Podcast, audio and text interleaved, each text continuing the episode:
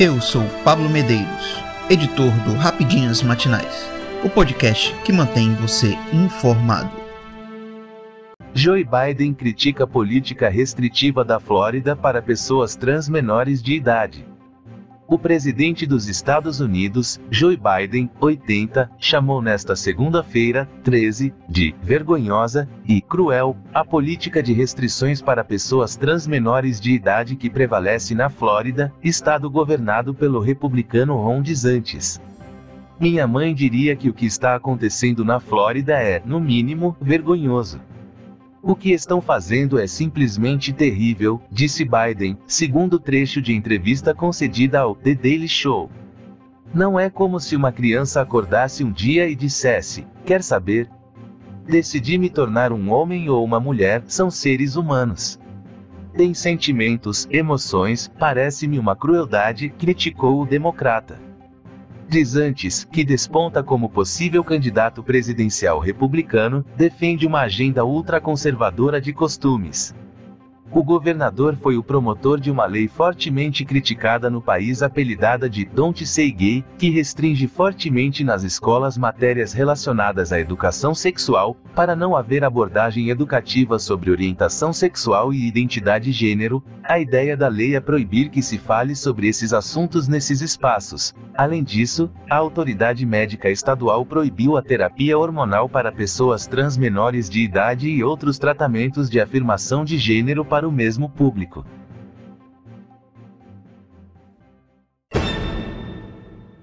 Senado da França aprova proposta de reforma da Previdência.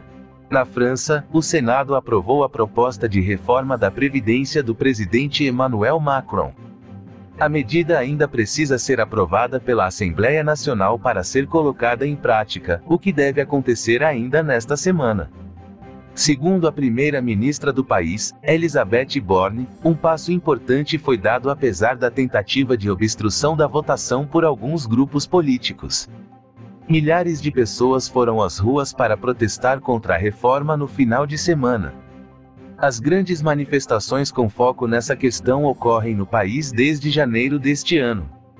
Pesquisas indicam que dois terços dos franceses são contra o objetivo de aumentar a idade mínima de aposentadoria de 62 anos para 64 a partir de 2030. Na capital, Paris, muito lixo vem ficando acumulado nas ruas por causa de uma greve de garis. O ato já dura sete dias e não tem data limite. Ao todo, 5 mil toneladas de lixo não foram recolhidas na cidade. No norte da França, as greves dos trabalhadores bloqueiam o fornecimento de combustível para as refinarias. Centenas de pessoas queimaram pneus nas estradas para impedir a passagem de caminhões com fornecimento. O bloqueio foi desfeito pela polícia em seguida. Os sindicatos dos trabalhadores pedem diálogo com Macron, mas o governo vem se negando a discutir o projeto da reforma com o proletariado e afirma que não vai desistir do projeto de lei. A posição do presidente vem dificultando a situação e aumentando a tensão política.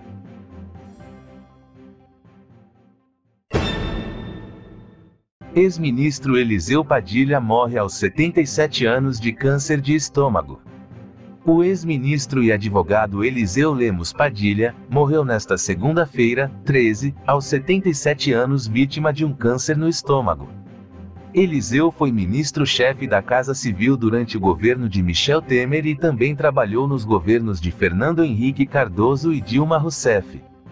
Eliseu também foi deputado federal pelo MDB por quatro mandatos, sendo em 2002 o mais votado do RS. Ele deixa esposa, seis filhos e cinco netos. O velório do político será aberto ao público no Palácio Piratini, em Porto Alegre, Rio Grande do Sul, na quarta-feira, dia 15, das 10 horas às 17 horas, horário de Brasília. O ex-ministro estava internado em estado grave e descobriu o câncer no mês passado. Vice-governador do RS, Gabriel Souza, lamentou a partida de Eliseu a quem definiu como um líder que sempre acreditou nos seus. A mulher do ex-ministro, Simone Camargo, disse em publicação que perdeu o amor da sua vida. Eu sou Pablo Medeiros e este foi Rapidinhas Matinais, o podcast que deixa você informado. Até mais.